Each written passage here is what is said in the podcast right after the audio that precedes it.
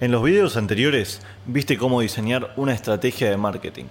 Ahora nos toca saber cómo implementarla.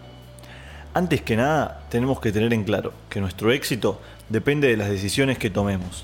Por eso, si nuestra estrategia está bien diseñada, tenemos más probabilidades de tomar decisiones acertadas, porque sabemos en dónde estamos parados. Si nuestra estrategia es débil o está incompleta, no vamos a contar con la misma seguridad a la hora de elegir entre un camino u otro. Si bien es verdad que como líderes debemos tener una visión estratégica en cada momento, esto no significa que tengamos que dejar de lado otras áreas de la empresa, más bien todo lo contrario. Varias veces nos veremos forzados a acudir a ellas para que nos brinden información que nos permita avanzar de manera segura y minimizando las pérdidas innecesarias. Sobre la totalidad de nuestros clientes, tenemos que agruparlos según criterios varios. Esto se conoce como segmentación. Si prestaste atención cuando hablé del CRM, vas a empezar a conectar las cosas.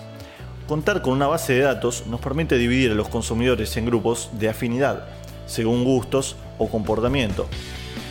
Esto nos va a facilitar las cosas, porque con el uso de campañas enfocadas que lleguen a quienes tienen que llegar, ahorraremos mucho dinero.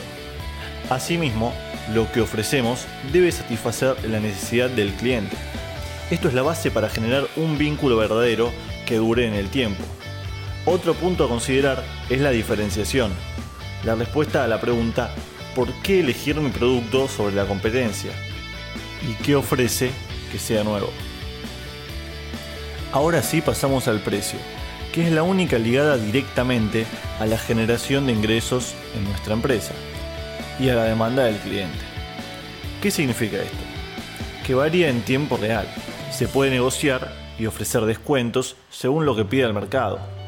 Pero no termina ahí, puesto que el precio, en nuestra mente, se asocia con calidad.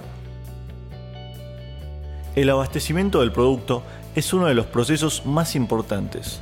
Sin embargo, es invisible a los ojos del consumidor y solo se percata cuando el proceso falla. Cuando el cliente quiere algo y no lo consigue. El área de logística debe estar estudiada y aceitada para que estos fallos sean cuando menos esporádicos y nuestro producto nunca falte cuando una persona lo necesite. Luego tenemos que promocionar nuestro producto, haciendo foco en lo que sabemos de nuestros clientes.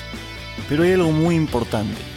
El mensaje debe ser el mismo, mantener una coherencia y una misma forma es indispensable fijar objetivos a corto y largo plazo para asegurar que nuestro plan esté dando frutos y no haya caído en un estancamiento que no nos permita ajustar ni saber con seguridad qué es lo que está pasando con nuestra inversión.